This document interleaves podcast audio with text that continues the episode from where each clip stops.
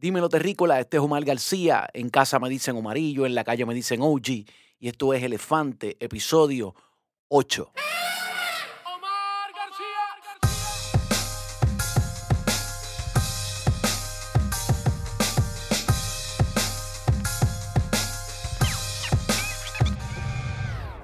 Bienvenidos y bienvenidas todas, donde quiera que se hable, que se cante, que se rapee, que se declame, que se goce, que se sufra, que se haga el amor en español. Mi nombre es Omar García, esto es Elefante, el podcast de Omar García. Y como les dije en el comienzo, esto es el episodio número 8. Eh, este episodio número 8, como ha sido ya la orden del día con esto de Elefante del podcast para los que lo han estado siguiendo, es la segunda parte del, que, del anterior. Eh, no sé si va a haber una tercera parte, no me molestaría hacerlo, pero es la segunda parte del episodio sobre el DJ Urba Life y OGM Oakley. Eh, lo titulé de esa manera porque estoy utilizando, para los que no han visto el episodio anterior, estoy utilizando el episodio del DJ Urba Life en el que participé eh, como hilo conductor para entonces ir tratando de hacer alguna anécdotas sobre la época en la que esas canciones originalmente se hicieron entre Oakley y este servidor. Así que vamos a ir al grano porque hay un montón de, de campo por cubrir. Yo ni siquiera pensé que íbamos a tener que hacer uno, un segundo. Eh, en el episodio anterior nos quedamos en el momento en que eh, Oakley, que en paz descanse, y yo eh, grabamos el tema uh, OGM y Oakley, como, como el título del tema era el, el, el nombre del grupo. Eh, grabamos OGM Oakley y la del Maleante, que originalmente el título de esa canción se llamaba Basta ya Maleante. A mí realmente el título no me gusta, pero ese era el título. Mucha gente le llama a esa canción El Maleante. Eh, algo bien importante que, subrayar sobre esos, esas dos canciones. Hay muchas cosas que decir ahí. Eh, para los que no vieron el episodio anterior, eh, una de las cosas para mí más importantes era que ese día con nosotros andaba Pucho, mexicano 777, como lo conoce mucha gente, y que, que nosotros lo fuimos a buscar al caserío para que fuera a grabar con nosotros allá a Río Grande, donde Adam. eh, y que pues ese día que nosotros grabamos también se grabó ese testigo, que es la canción que de verdad lanza la carrera de Pucho. Eh, pero además de eso, eh, esas canciones, OGM y Oakley y El Maleante, mm, fueron las que pues lanzaron nuestra carrera, por supuesto. Pero quiero hacer la anécdota de cómo sucedió esto. Después de, después de yo grabar eh, ese tema con Oakley en Río Grande, yo regreso a mi vida, yo estaba en la escuela, eh, yo tenía apenas en ese momento entre 14 y 15 años, no recuerdo exactamente. Así que yo estaba en la escuela, regreso a mi vida, eh, al mi diario vivir. Y pasó casi un año después de que se grabó eso. Eh, hasta el momento, cuando nosotros grabamos ese tema, lo que, por lo menos en mi caso, eh, yo recuerdo que yo había escuchado, era música, eh, pues literalmente underground. Eran los discos de Chiclin, eran algunos de los primeros Dinois, Playeros, este tipo de cosas. Y, y, no, y eran discos que no se vendían por la calidad de la grabación, por la suciería, en, en la manera en que se cantaba. El, el género todavía no existía como tal. Eh, estaba todo el mundo pasando los cassettes de mano en mano. Yo tenía muchos de esos cassettes. Yo tenía un cassette de Chiclin que tenía la portada, eh, eh, eh, que los colores de la portada eran con Magic Marker, te lo juro. Lo que yo estaba esperando era eso. O sea, mi, mi expectativa era que de esa canción de OGM Oakley y el Maleante, ese cassette se iba a pasar de mano en mano y algunas personas iban a conocer quiénes éramos. Más allá de ahí yo no esperaba, yo no tenía prisa. Yo llevaba mi vida normal en la escuela como cualquier chamaco. Y de momento un día Oakley me llama y me dice, mira, este, eh, Omar, eh, eh, ¿sabes qué? Que la canción que grabamos le van a hacer video y van a sacar el disco y, y- quieren que salga en la radio y la el video de nosotros va a ser el primero que va a salir del disco. Y yo, pero espérate, espérate, espérate. ¿Cómo, cómo, cómo que disco? ¿De qué tú me estás hablando? ¿Video? Y para hacer el cuento largo corto, lo que estaba pasando ahí era que un ejecutivo que eh, antes de ese momento eh, trabajaba con Prime Records, que para el que sabe este, de vieja, vieja escuela, Prime Records era la disquera que tenía tanto a Vico C como a Francesca, a Lisa M, a, a- creo que a Bruli, no estoy seguro. eh, a, a muchos, a Keep Power Posse, a muchos de los primeros talentos dentro de lo que se considera rap y reggae en español. Eh, pues ese ejecutivo que sale de Prime, ya no estaba trabajando con Prime, pues se interesó aparentemente por el proyecto de Adam, le llegó a los oídos y él quería pues hacer su propia cosa y empezar su propio sello disquero y él es quien produce ese disco y dice, Adam, vamos a simplemente pues censurar las palabras malas y este tipo de cosas que están dando problemas, porque para el, para el que no recuerda, esos son los tiempos de Belda González, que en paz descanse también, que fue la senadora que a pesar de hacer cosas muy positivas para el país, como por ejemplo ser la autora de la ley 54, pues también hizo un intento, y mucho más que un intento, uh, eh, criminalizó el reggaetón en un momento en el que, para los que no recuerdan, se, se incautaban eh, cargamentos de CD y de cassette en las tiendas como si fueran kilos de perico, literalmente, no estoy exagerando, eh, que confiscaron cajas de, discos, no se podían vender los discos, eran ilegales y punto. De todas maneras, pues se censuraron esas palabras y en el caso de la canción de nosotros, una de las razones por las que la canción de nosotros era la que iba a salir como comercial, como tal, no era porque la de nosotros fuese mejor que la de nadie, sino porque la de nosotros no había ni que censurarla. Eh, o Jimmy Oakley no tenía ninguna palabra que necesitase ser censurada. Y la del maleante, pues era todo lo contrario. Era una de las pocas canciones al momento que se había escuchado públicamente que tuviera un mensaje pues anti antiviolencia. Era una canción que estaba inspirada en las muertes por balas perdidas, gente que moría sin formar parte de una guerra que tuviese que ver con narco ni lo que fuese. Yo pues respondo a la llamada, me encuentro con Oakley, vamos a visitar a esta persona, tenemos la conversación, hablamos de procesos. Yo pues cuento siempre con el apoyo de mi familia eh, desde chamaquito, aunque eh, uno lo ve así como que yo estaba por ahí en la calle tan chamaquito metiéndole, pues mis viejos siempre estaban pendientes de lo que estaba sucediendo. Y mi viejo me hizo muchas preguntas legales eh, sobre si esta persona que iba a utilizar mi talento todo este tipo de cosas y al final yo tuve que traer a esa persona a mi casa a comer, eh, se hablaron de cosas legales, se, dejarse, se escribió un borrador y al final pues sí, firmamos un contrato disquero porque además él nos estaba ofreciendo no solamente es trabajar con ese tema del disco de DJ Adam Jam, sino que también nos estaban ofreciendo hacer nuestro propio disco. Eh, para ese tiempo eso era algo casi impensable. Nos salían muchos discos, todos los discos eran básicamente varios artistas discos solistas o de dúos así, pues no se daba mucho y para nosotros eso era un sueño. Un día, eh, yo recuerdo eh, tener prendida la radio en Cacu 105 y no recuerdo si era Wilfred Morales, no recuerdo quién era. Hubo alguien que dijo, y ahora con ustedes, mis panitas de OGM y Oakley, con el éxito, y no me acuerdo cómo le dijo, pero puso las dos canciones, la del Maleante y OGM y Oakley. Y eso pasó bastante. O sea, lo, es lo más parecido a, digamos, rotación regular. Y era en Kaku. Eh, y era reggaetón o ondel o lo que fuese, como le, como le en aquel tiempo le, le llamábamos rap y reggae. Eh, y pues eh, este locutor le cogió cariño a la canción y demás, pues por el, por el mensaje que llevaba. Había mucha gente que tenía hambre de eso. Así que le dio mucho apoyo a la canción. Y demás está decir que nosotros eh, guisamos mucho y nuestra, nuestra carrera despegó pues con DJ Adam y con esa canción Oye mío que la del maleante. Algo bien interesante es que por supuesto pues Oye mi Oakley era más como que un vacilón. Oye mi Oakley esta vez, bow. Oye mi Oakley esta vez, bow, bow. Y esa pues era una canción como para presentarnos y que se supieran nuestro nombre y que la gente cantara con nosotros, bow, y hiciera la pendeja y lo demás. eso era bastante estándar de algo que nosotros entendíamos que debíamos hacer.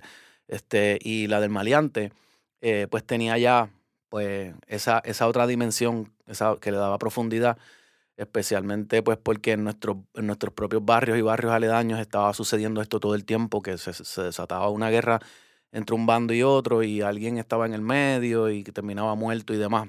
Algo que sucedió como efecto secundario de lanzar el maleante eh, fue que se convirtió junto con unas canciones, por ejemplo, con una de Héctor y Tito, creo, y creo, no sé si era una de las Guanabanas, en, en estas canciones que, que, que, que cantábamos en los funerales. Y para bien o para mal, pues la gente nos llamaba y contaba con nosotros para que mm, eh, pasáramos un momentito por el funeral de fulano y cantáramos la canción. Por supuesto que la de Héctor y Tito era Mataron, mataron un inocente. Eh, y sé que volándose, no, me, no sé que había otra más, pero la de nosotros, que, que el maleante guarde su cañón, pues cada vez que a alguien le daban un tiro, imagínese usted. ¿Sabe cuánta, sabe cuántas madres de jóvenes, este, de jóvenes muertos eh, vi yo llorar eh, escuchando esa canción? Así que eso fue una etapa bien interesante de mi vida. Yo tan joven, estar visitando tanto funeral. Y muchas veces era de gente que yo genuinamente no conocía. Este, pero sentíamos esa responsabilidad con la gente y lo hacíamos con mucho gusto. Pero otra gente, otra, en otras ocasiones sí fue bien emocional porque sí era de gente que pues yo conocía y conocía a su familia. Y era todavía más fuerte tener que cantar eso en la despedida, literal, la última despedida de una persona. Em, pero además de eso, pues nos abrió absolutamente todos los caminos. Ahí comienza nuestra carrera como tal y empieza, empieza la gente a llamarnos este, para cantar y demás. Así que ya después que nosotros eh, tenemos OGM y el Maleante y sonamos algo en la radio y tenemos un videito corriendo, que no, no corrió mucho, era el del Maleante. Y recuerdo que hasta incluía unos visuales de Kid J. No porque Kid J hubiese muerto a razón de, de, una bala, sino pues porque recién lo acabábamos de perder al gran Kid J. Eh, Kid J, Kid J era eh, tan bravo el hijo de la gran puta con lo, con lo chamaquito que era, que una vez yo tuve un problema con alguien de mi escuela, un bebo, te estoy hablando de que esto era un bebo, este nene tenía como 12 años cuando, cuando piquió en su fama, o menos, sí, 11 o 12. Eh, pues me acompañó ni que a ir a, con, con otro combo gente ni que a ir a buscar al pana que me estaba molestando en la escuela y qué sé yo, que nunca pasó nada, pero fuimos a ir a hacerle aguaje de que, pues, de que se estuviera cuidado conmigo y whatever. Que Jay era un personaje eh, eh, y, vivió una vida bien compleja que no me siento eh, con el derecho de contar aquí. pero de más está decir que no, no fue fácil nunca para Kid Jay. Y estuvo demasiado poco tiempo con nosotros. es una de las muertes más trágicas que yo experimenté demasiado temprano en mi vida literalmente un niño y tan talentoso. Era, era el rapero más joven, literal, jamás en español o en Puerto Rico, digamos, por lo menos. Y le habían hecho un disco y todo. Eh, y simplemente viniendo de, las justas, creo que venía. Eh, salió disparado por el cristal para el frente.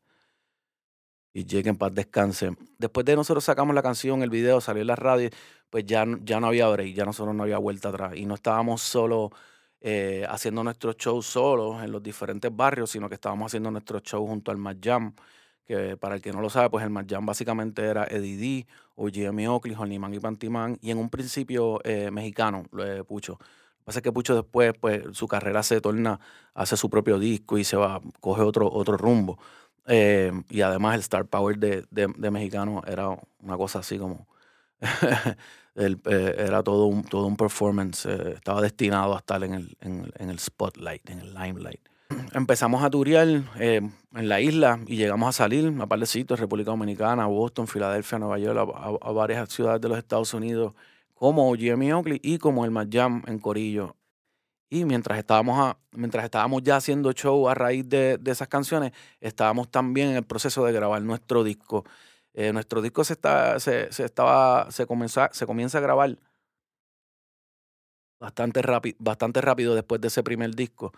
Eh, y, es, un estudio que se construye por allí, por Parcela Falú, para el que sabe, la por el área cerca de nosotros. Y allí estaba trabajando Adam junto con, junto con Cookie. Fue la primera vc que yo vi aquella MPC 60 y desde ese día me enamoré. Y pues como yo era un hip hop head antes de hacer reggaetón, pues me llevé bien cabrón con los dos, Adam y Cookie. Pues yo siempre digo que Adam es mi país porque si, pues, si Adam no me grababa, pues yo nunca hubiese hecho absolutamente nada, tal vez. Y por lo menos OG y Oakley nunca hubiesen existido. Eh, y Cookie, pues, es siempre pues, una inspiración, porque siempre fue un talento especial. Eh, hacía cosas que, que nosotros solamente habíamos escuchado en discos de Wutan y cosas así. El gran Cookie. Mucho antes de que lo escucharan rapeando con las guanábanas y con DJ Nelson y todo eso. Eh, estoy hablando de 96, 97. La primera canción que promovemos del disco de OGM Oakley eh, es si quieres alguien. Me gusta, chica, la manera en que me miras y tú me sonríes. Con Flomina, abuelo, da mercy. No hay nadie a tu lado, Villa, mucho yo he esperado para decirte, mi amor, que vengas donde mí. Si quieres alguien, ven a donde mí. Y eh, son temas inspirados en el dancehall. Y era una canción, pues, eh, como no la habíamos hecho antes, este, que era pues como de amor, como le llamábamos, romántica y bonita y demás. Pero el detalle con Si quieres alguien, el detalle con esa canción, eh, fue el video. E, ese video sí que nos puso a nosotros a avisar porque en ese video nosotros, eh, yo recuerdo que había una tienda que se llamaba La Chemis, que estaba en San Patricio Plaza, y La Chemis nos auspiciaba. Y nosotros podíamos ir a buscar ropa para los videos y ese tipo de cosas. Y buscábamos combinaciones. Eh, y buscamos una combinación azul y amarillo y blanco, una cosa, una loquera bien cabrona que tenía una boina, ¿verdad? Cada cual teníamos una boina con unos cuadritos como checkers azules y blancos. Y, en el video eh, vamos en, el carro de Joel, que en paz descanse, mi pana Joel, que tenía un carro que no me acuerdo la marca, pero era convertible negro. Y, en el video nos, vamos por el Teodoro Moscoso, eh, Oakley y yo, ¿verdad? Cantando y demás, y, y Héctor el Flaco era el que lo iba grabando. Em, y llegamos a The Riff, ahí, en Isla Verde. Y en The Riff la montamos. Estábamos Eddie eh, y un, par de gente del combo de, de, DJ Adam y del caserío y todo el mundo. Pero además de eso, grabamos unas partes en Ponce, que yo recuerdo que se, se suponía que íbamos a utilizar las facilidades del Holiday Inn de Ponce. Cuando llegamos al Holiday Inn de Ponce, está bien cabrón, porque cuando usted ve el video, si usted lo busca en YouTube, si quieres alguien de OGM Oakley, eh, no sé si Voy a buscarlo a ver si, y lo voy a poner, lo voy a poner aquí en el video el link. Eh, pero en ese video, no solamente es en la trama, eh, se ve a nosotros tratando de entrar como a una disco. Hay un bouncer que no nos deja entrar, que es Cano, que en paz descanse, el hermano de Oakley también. Y, y, estamos tratando de entrar y él no nos quiere dejar entrar y nosotros le decimos que nosotros conocemos al dueño y cuando el dueño viene le dice, mira, pero de esta gente entrar, si estos son los panas míos, Eddie Entonces la idea era que alrededor de eso era que iba a girar el libreto. El asunto es que cuando llegamos la cosa no estaba cuadrada como nos habían dicho y no podíamos entrar un carajo, pero nos dejaron usar el área de la piscina. Así que por eso en el video usted ve la parte en la que tenemos el forcejeo en la entrada con el bouncer, nos ve la playa, nos ve el carro y nos ve en el área de la piscina del hotel, pero nunca nos ve dentro del hotel porque no nos dejaron entrar al hotel. Eso está bien cabrón. Mm. Entonces, eh, si quieres alguien en verdad no, nos ayudó a crecer en cuanto a tener mucho más buqueo, es que, by the way, los buques éramos nosotros, como les mencioné, no había más nadie envuelto, el teléfono casi siempre eso era Oakley, el que cuadraba los, los guisos. Así que eh, eh, ese video como tal, porque ese video sí entró en, rotación regular, en lo que llamamos rotación regular, que es que está varias veces al día, todos los días, por lo menos por uno o dos meses sin parar en lo que en aquel momento era el único canal que la gente veía, que era el canal 18, el canal 12, tus videos favoritos. Y, eh, y, en ese canal pues estaba sonando bien duro y no podíamos ir a ningún lado. Esa, ese fue el peak fame de OGM y Oakley. En ese momento no podíamos ir a ningún lado sin ser reconocidos y, teníamos mucho, mucho, mucho show. Eh, y pues literalmente estábamos, era yo con esa edad que tenía estaba viviendo de eso. Yo me compré mi carro mi primera, era una Montero LS, esa cuerosa, sunroof, toda la película, estribo, toda la película. Una exageración, fue una mala decisión.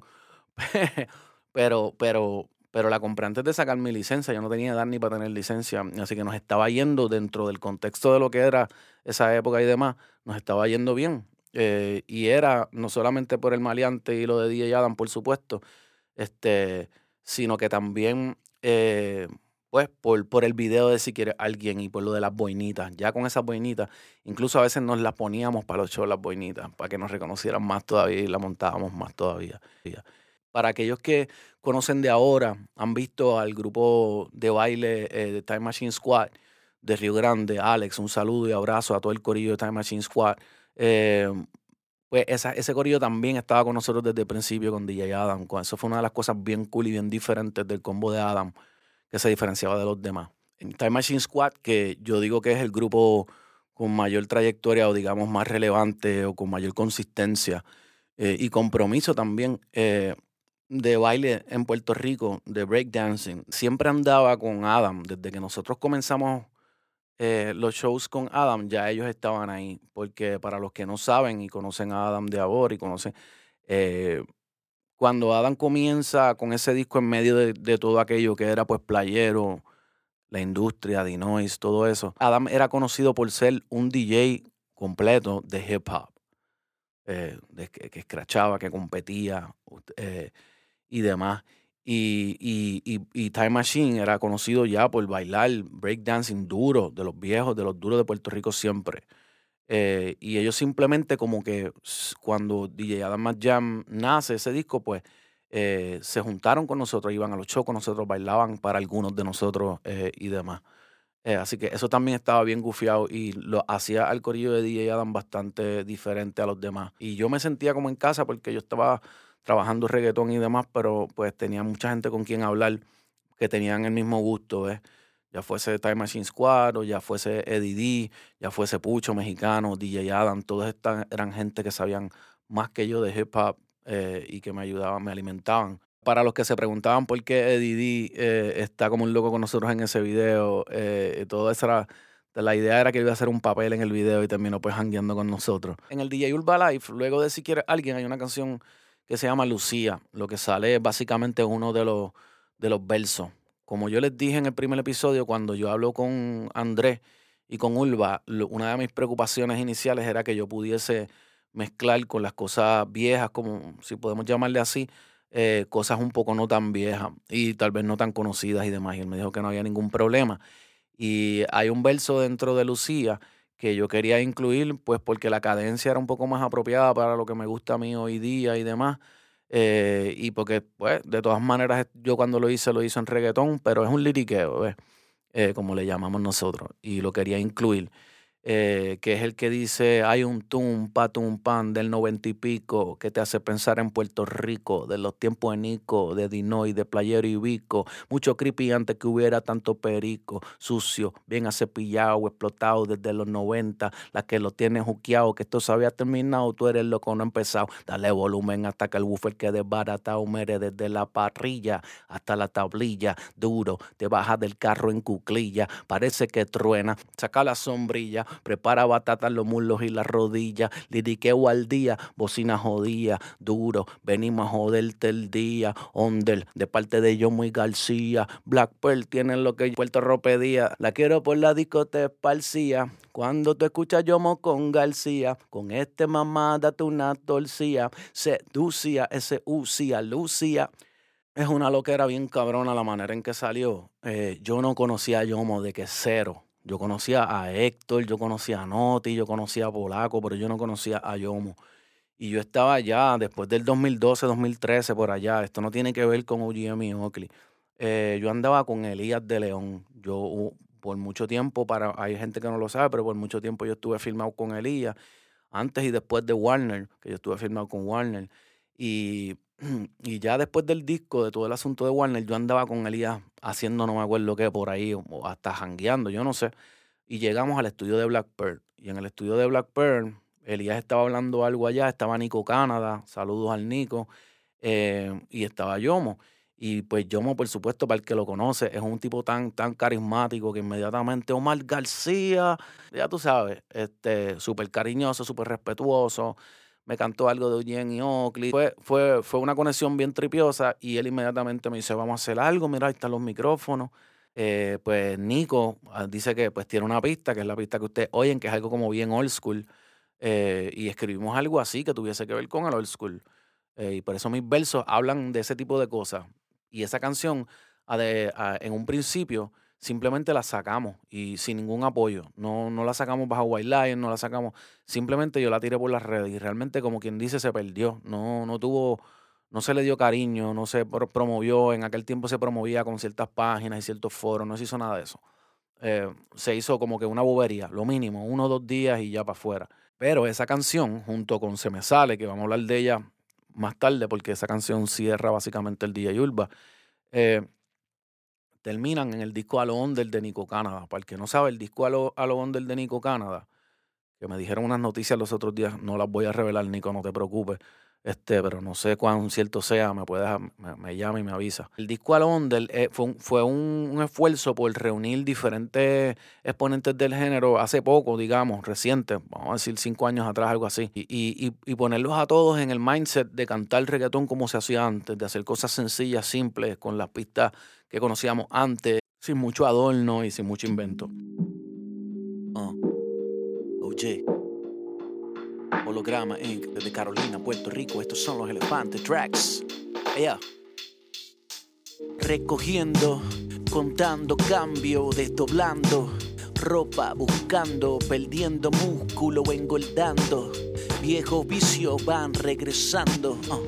20 pesos son cuatro latas de tuna, menos una. Me doy una con ese peso, el paquete queso, la docena de huevos, que hasta decena pruebo. Mañana dos comidas, mismo menú de nuevo. Papel de toile de a peso por cuatro rollos.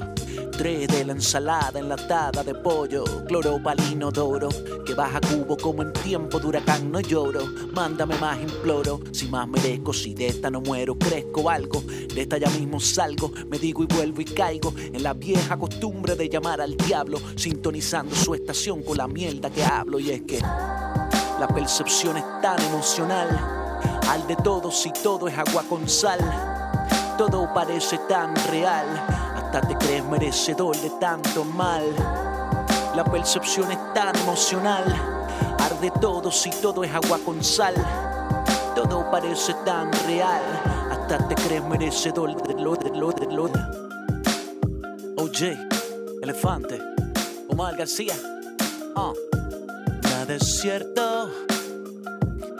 Nada es cierto nada es cierto, nada es cierto, nada es cierto.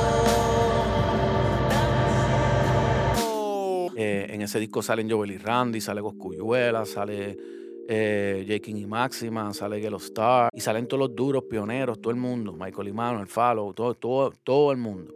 Eh, la cuestión es que eh, Nico me escribe o me llama, no me acuerdo, pues para que tire para ese disco y me explica de qué se trata el concepto de ese disco, eh, que, mm, que, fue pues lo de Se me sale.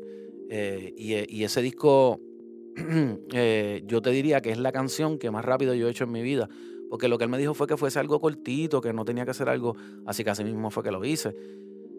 Yo la grabé en mi cuarto, en mi casa en ese momento eh, y se la envié tal y como estaba hecha y él le dio una mezcla, le dio un poquito de editaje al beat y así salió. Eh, y entonces después fue que decidieron que además de esa querían que Lucía, la que teníamos con Yomo, como la pista ya era de Nico, pues saliera en el disco. Así que Lucía, si usted la quiere buscar, aparte de buscar Lucía Omar García featuring Yomo en YouTube, puede buscar el disco a lo under de Nico Canadá y la va a encontrar, Lucía. Y ese verso es de ahí.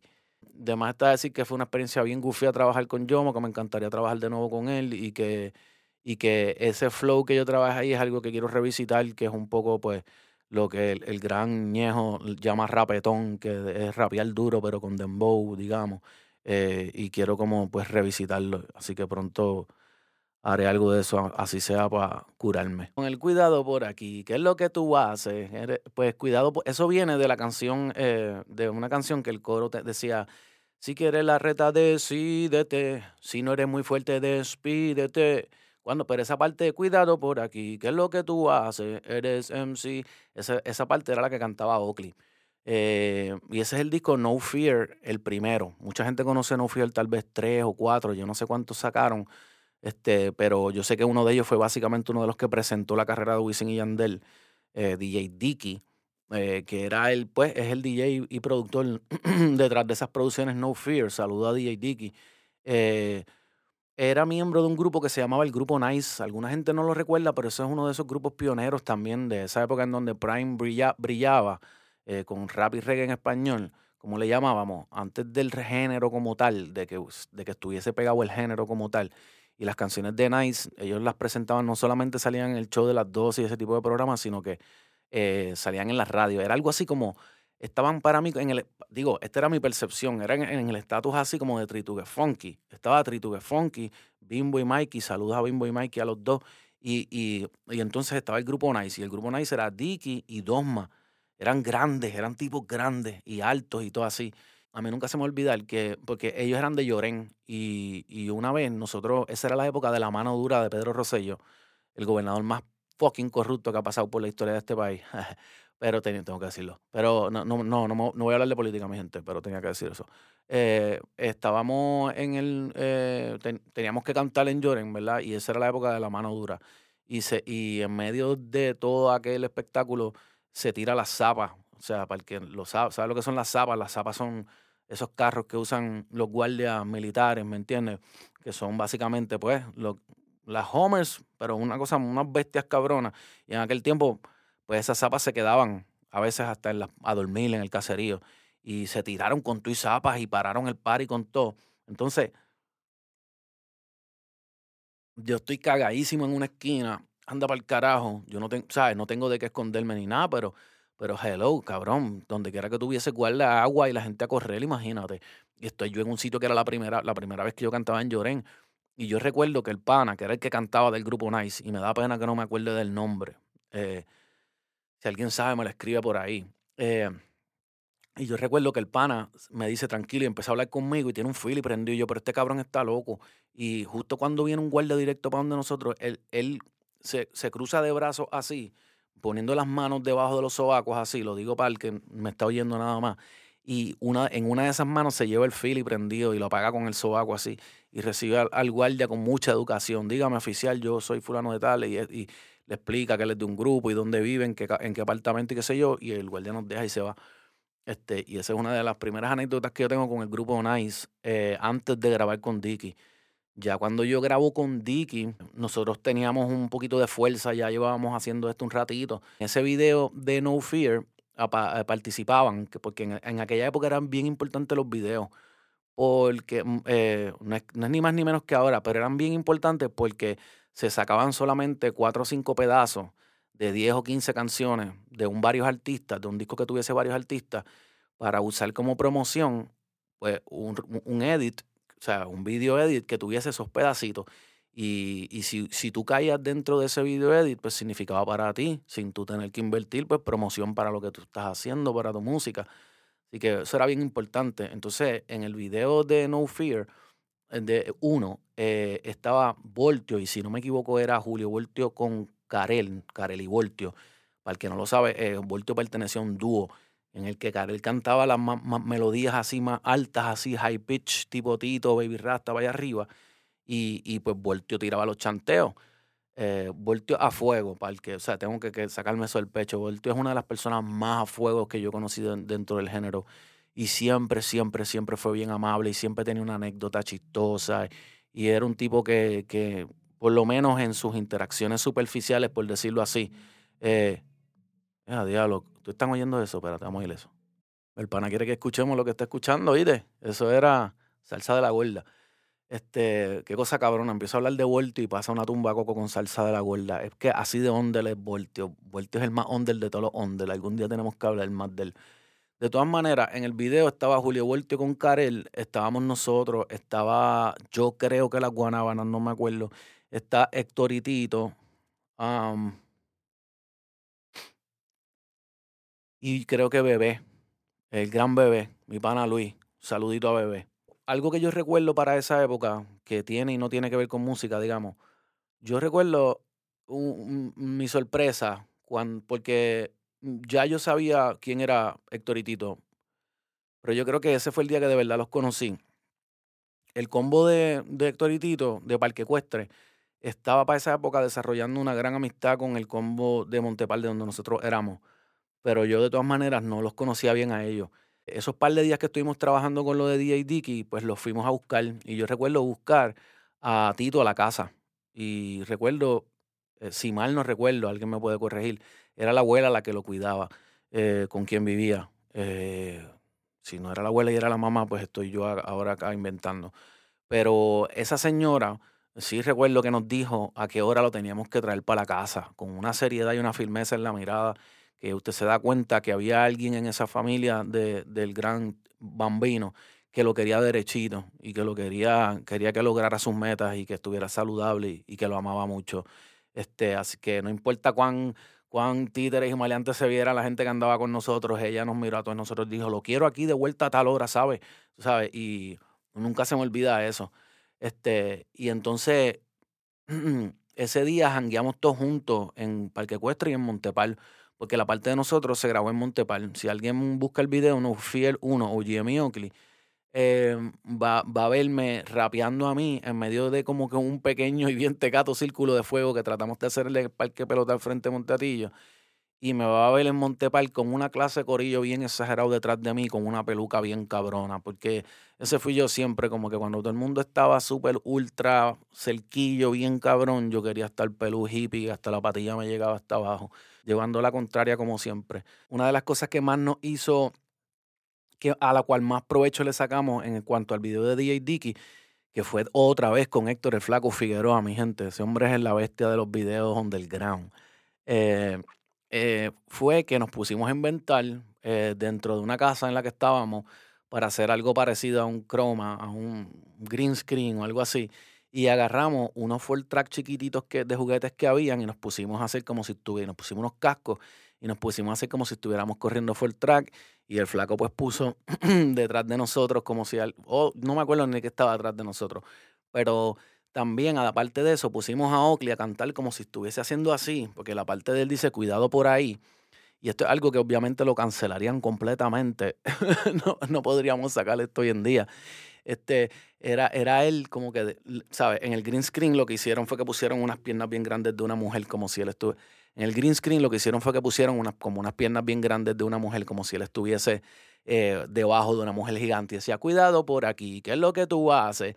Así que tanto los full track como él haciendo así debajo de la tipa se convirtieron en algo que donde quiera que íbamos, la gente pues nos hacía referencia a ellos en los shows, en donde quiera que, que fuéramos. Y pues fue, fue otro caso más en el que el visual que hicimos de manera pues orgánica terminó siendo tan o más importante que la canción para porque en aquel tiempo, cuando yo digo que una canción nuestra se hacía popular, no es, obviamente, no es la popularidad como la conocemos hoy en día. Para empezar, no había redes sociales. Era que llegaba suficiente gente como que alguien te llamara y quería que cantaras en su party. Ahí es que tú sabes que tu canción estaba sonando, ya está. Y si tenías eso todos los fines de semana, pues sabes que estabas haciendo algo bien. Pero no había mucho más métrica y, y analytics que no fuese que ese teléfono suene y que la gente nos llama y, o, o que nos encontramos a alguien que nos dice, Mara, fulano quiere hablar contigo, porque algo que era bien diferente, yo no sé cómo es ahora en realidad, me perdonan la ignorancia, pero era que antes había un party en cada esquina, todas las, ¿sabes? Nosotros a veces cantamos en tres parties en una misma noche y había muchos más parties de tres en la isla y todos eran de reggaetón, de lo que le llamábamos rap y reggae, y todos eran casi siempre en algún barrio o caserío del país. Nosotros tuvimos la bendición de poder ir a caseríos en áreas que yo no sabía que habían caseríos. O sea, le dimos la vuelta al país con, con eso. Yo creo que para ese momento es que comienza para mí, que yo recuerdo, una amistad bien grande entre el combo de Héctor y Tito y Héctor y Tito como tal, sobre todo Héctor y el combo de Montepal. Ya después de esa época, a veces yo salía de la escuela, más allá de la música una vez más, simplemente salía de la escuela y me metía en el caserío y a cualquier hora yo podía encontrar a uno de los dos o a los dos allí como si fueran de allí. So, era, estaban como adoptados allí, era lo que yo entendía. Así que eh, eh, mi, mi, relación con, con, Héctor y Tito siempre fue súper positiva. Eh, como les digo, para mí, desde un punto en adelante, ellos eran casi de allá abajo, se pasaban allí. Y cuando jangueábamos en Club Hollywood, ellos también jangueaban con nosotros. El que cogía más calle era Héctor. Eh, eh, no porque Tito, Tito era tremendo charlatán, en el mejor sentido de la palabra. Tito era siempre así. Siempre yo recuerdo como una persona que le, encantaba hacer reír a la gente. Pero, pero Héctor le encantaba estar en el caserío y le encantaba también el ambiente de la calle desde chamaquito. Eso era algo que yo pues observé. Con Tito más allá de de que viajamos un par de veces juntos eh, y de que pues compartíamos a veces en Montepal y demás, eh, no tuve mayor relación. Con Héctor, yo recuerdo que la última vez que yo vi a Héctor ya él era el father y yo estaba grabando con Eco, para el que conoce, Eco el productor, y yo estaba en algún sitio haciendo algo con Eco y yo estoy esperando afuera, no sé por qué, y pasa un carro y vira, y como un BM, y yo diablo, aquí fue. Y cuando bajé el cristal era Héctor. Y yo, hey, ¿qué hace? Porque yo no lo veía desde que se había convertido en el father. Eh, y me dice, hey, ¿qué haces? Y yo le digo, todo bien, papá. "Eh, bien, bien, mira, este, dame tu teléfono para pa, necesito gente para escribir. Y yo le di mi teléfono, pero eh, y él me dio el de él. Y yo la verdad es que yo en aquel momento miraba de lejos lo que estaba sucediendo con Héctor el Fader y musicalmente pues estaba bien cabrón lo que estaba pasando, pero no veía como yo encajaba en esa película de escribir especialmente lo que ellos estaban cantando y pues nunca se dio esa llamada. Eh, y that's it conmigo y Héctor. Con Tito, pues hay unas cosas como indirectas, bien locas, esas coincidencias de la vida, porque creo, si no me equivoco, pues su primera esposa es prima mía. eh, y, pues sí, esa, es mi historia con Héctor y Tito. Eh, para el que cueste y monte para en la casa. En el Urbalife, lo que sigue es la competencia. La competencia no se ve, ya se esconde. ¿Y dónde está mi contrincante? Digo, ¿dónde? Y la realidad es que yo tengo que decir que la competencia, ese coro, ok, mira, eh, U Records es un disco hecho por Malcolm. Malcolm era el manager de Frankie Boy. Malcolm luego se convierte en un gran amigo nuestro eh, y en una persona que nos ayudó a organizarnos un poco y nos consiguió un montón de shows y básicamente nosotros nos empezamos a montar en todos los shows que Frankie Boy tenía alrededor de la isla con Malcolm y, y él nos llevaba con él. En ese disco U Records eh, grabamos tanto, no recuerdo si en ese grabó Eddie D, pero Eddie D grabó en alguno de los U Records, pero todo el Mad Jam de DJ Adam grabó y Adam ayudó y pues había una colaboración del Mad Jam con Malcolm. Y, y la canción de nosotros era Horny Man y Pantyman, OGM y Oakley y Frankie Boy. No, no era Eddie en ese caso, era Frankie Boy. Y yo hago, la parte mía era bien cortita y la hago melodiosa, no rapeo como tal, lo que y canto, es OGM que le canta de corazón. Y Honey Man y Panty Man le ponen emoción. Y Frankie Boy que ahora entra en acción. Y Oakley dice que ahora es que comienza el show, que alza la mano el varón. Pues rápidamente mira, comienzo mi show. Y, y, y ese, ese corito, aparte del coro como tal, la competencia no se ve, pero ese corito, este, ese OGM me siguió, me siguió por décadas, yo te diría. Y, y en esa canción eh, de U Records, cuando ese momento, ese momento en que sale, en que está en la radio, la televisión y demás, ¿no? en la radio no, pero en la televisión, en el canal 18, fue que yo me di cuenta que yo era, entre comillas, famoso. O sea, porque estaba, ya, ya estaba llegando a la escuela y había gente que lo acababa de ver en la televisión y me lo estaba diciendo, o me la estaban cantando, o te acabo de ver en televisión, o este tipo de cosas. O sea, es la primera vez que yo tengo esa sensación real de que más allá de que yo canto por ahí, este, hasta mis compañeritos del salón me lo están diciendo que me ven en la televisión y bla, bla, bla. Porque ese video sonó bastante. Em, y una de las cosas más gufias de ese video es que a raíz de eh, esa colaboración, nosotros hicimos una de las presentaciones en vivo que mejor yo recuerdo, más memorables para mí, y fue en Guaynabo, si no me equivoco, fue el Mets Pavilion de Guaynabo. Estábamos nosotros, estaba Eddie, estaba Mexicano, y el combo de nosotros, entramos todos eh, uniformados básicamente con chalecos antibalas. eh, por cada esquina de la parte de atrás de- del estadio entramos en unos Ford Tracks y, cada uno con los chalecos antibalas y nos trepamos en la tarima y desde, y desde atrás nos estaban apuntando con infrarrojo. Y esa era como que la dinámica del show. eh, y nos montamos todos a la misma vez en tarima y nos hacíamos coros a las canciones y cada uno cogía su parte. Y si no me equivoco, si mal no recuerdo, ese es el mismo show en el que Mexicano eh, se había hecho ya famoso que tenía unos cargos en su contra o que estaba prófugo, una de las veces que estaba prófugo, no recuerdo. Y, pero estaba bien pegado. Y habían dicho que él iba a estar allí. Y mucha gente dijo que no, que él no podía estar allí porque él estaba prófugo. La cuestión fue que la presentación de Mexicano comienza. eh, estaba, ah, Pucho estaba cabrón, de verdad. eh, un, un combo de guardia, eh, como, como penales así. Un montón de guardias eh, hacen una fila, entran así, lo traen a él esposado de los pies y de las manos. Le quitan las esposas de los pies y de las manos. Le quitan las esposas de los pies y de las manos y se quedan parados detrás de él en la tarima, todos en fila, así de lado, mientras él hacía el show. Si no me equivoco, fue ese mismo show. Para el que, se, para el que recuerda, me puede corregir si no fue ese mismo, pero yo estoy casi seguro que fue en ese mismo show. Así que, pues sí, eso fue uno de los shows más memorables y, en ese- y eso fue esa, esa presentación nuestra todos juntos fue a raíz de este tipo de colaboración, como la de la competencia no se ve, ya se esconde. Ella, ella, ella. Oh, OG, Omar García, Elefante. ¿De qué vale caminar si el camino ni se ve? Porque el destino anhelado se aleja, el gozo se fue. Porque la vista no la puse en cada paso que di. Llegue o no llegue por preocuparme cuánto me perdí. Pensar en lo que no ha pasado o en el pasado es muy pesado. Pa' pensar en lo que se pisa, no en lo ya pisado. O en lo que va a pisar hay que estar enraizado en el ahora. El gran pecado es vivir preocupado, pero cuando pica la tripa, como que nada aplica. Filosofía no explica, la religión todo lo complica. Falta de voluntad se multiplica, el pesimismo se duplica y la esperanza se achica. El viejo juego, gallina o huevo, maldije por lo que llegó, llegó, pues maldije primero. La felicidad no va a llegar, la antena tengo que apuntar por otra estación sintonizar.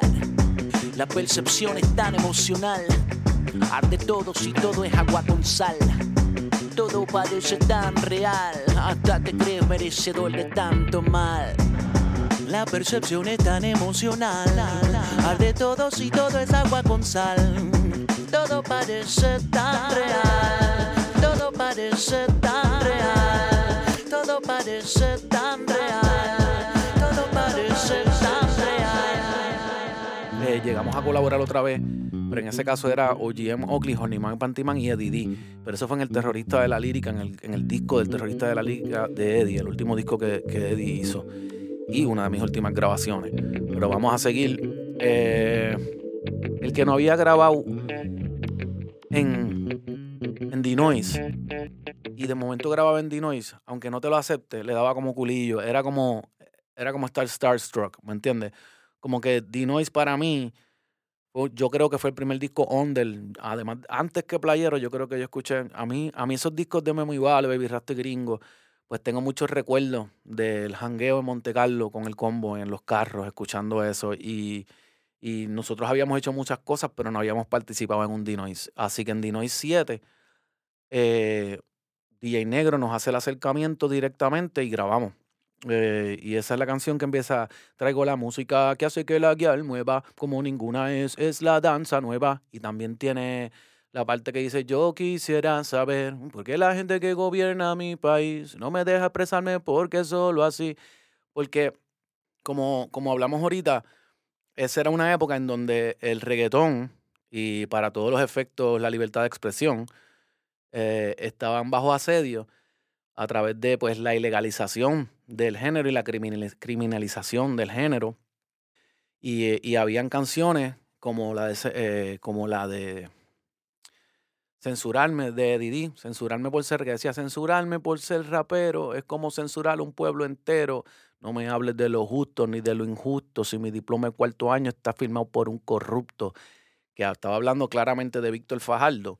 Ese era el, el estado mental en el que estábamos en el momento, era como un poco combativo contra ese, contra esa censura y por eso es que en esa canción comienza hablando traigo la música como ninguna es y entonces estoy yo yo quisiera saber por qué la gente que gobierna mi país no me deja expresarme porque solo así y y, eso fue lo que nosotros grabamos en Dinoise. Eh, aparte de eso, o sea, yo, nosotros teníamos muy buena relación con Bebé y teníamos buena relación con Ivy. Eh, Ivy Queen, este, con Ivy Queen nosotros teníamos una relación bien especial sobre todo Oakley e Ivy tenían una relación bien linda y ella contaba con nosotros cuando ella tenía uno de sus inventos.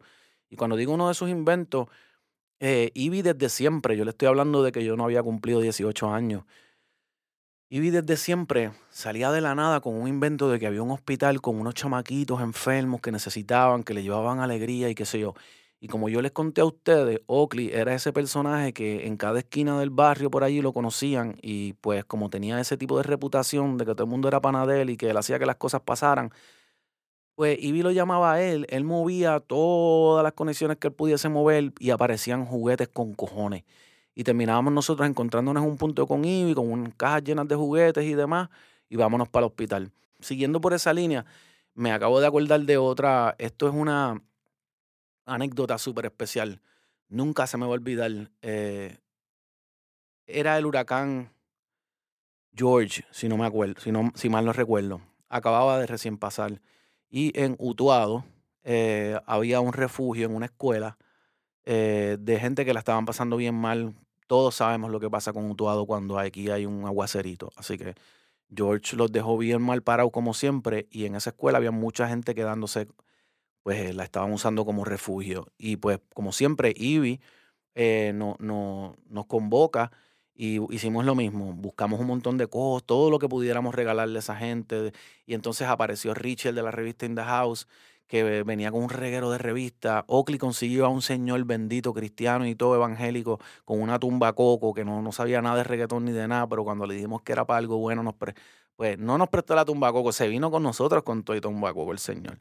Y, yo no recuerdo cómo, cómo fue que armamos todo, pero terminamos yendo a, a Utuado en caravana, Ivy Queen, OGM Oakley, El Coyote, Candyman, hay una, eh, creo que hay una foto el Coyote, Candyman y Richard de la revista In House. No sé si había alguien más. Eh, y llegamos a tenemos la actividad, cantamos, le regalamos revistas, eh, compartimos con ellos.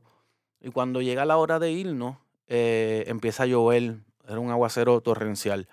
Y empezamos a debatirnos de si no, de qué íbamos a hacer, porque por, nos dijeron que, no, que el área por donde nos podíamos ir era peligrosa. Eh, pero que pues podíamos salir por ahí, pero que era un poco más tricky. Y sabíamos lo que estaba pasando con los deslices de terreno y demás y las inundaciones. Saludo a la gente de Utuado, que me imagino que me está escuchando y está diciendo no tienes ni la mitad de la idea de lo que pasamos acá. Yo mm, estoy totalmente de acuerdo. Eh, y la cuestión es que al final tomamos la decisión de irnos. Había demasiado que hacer en el schedule de todo el mundo y no podíamos quedarnos a dormir porque eso era lo que nos estaban sugiriendo, que nos quedáramos, nos quedáramos a dormir en el refugio.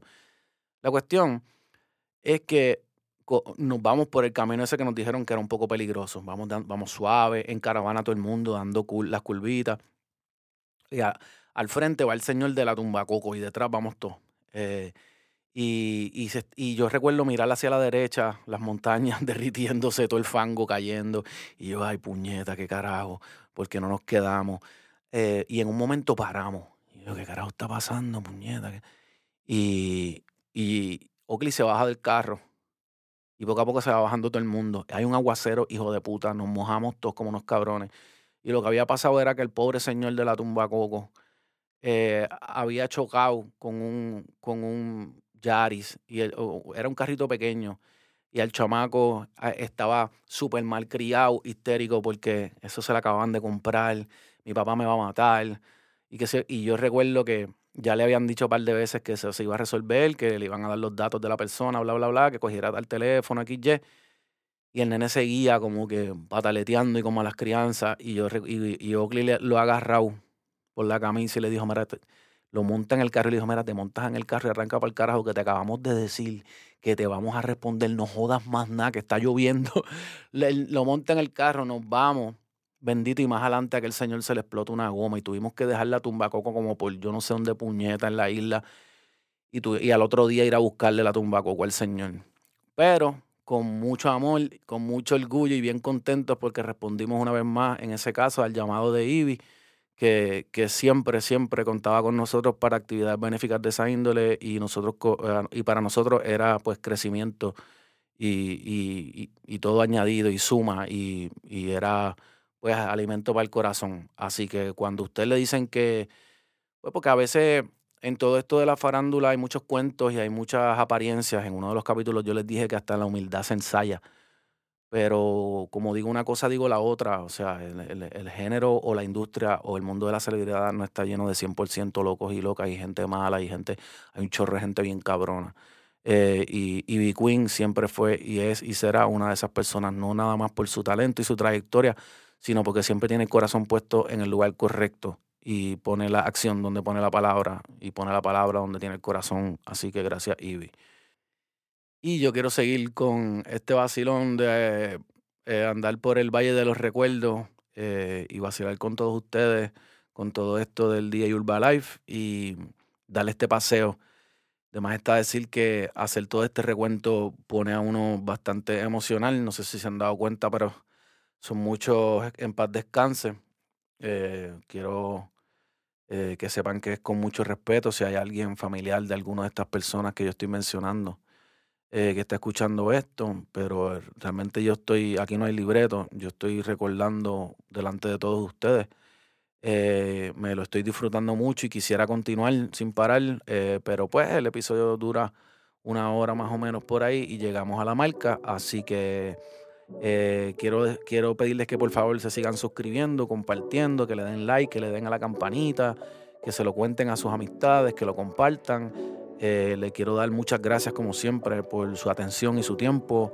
Es bien importante para mí. Sé que sacar una hora de su tiempo para estar conmigo no es cualquier cosa y estoy profundamente agradecido. Así que muchas gracias y nos vemos en la próxima.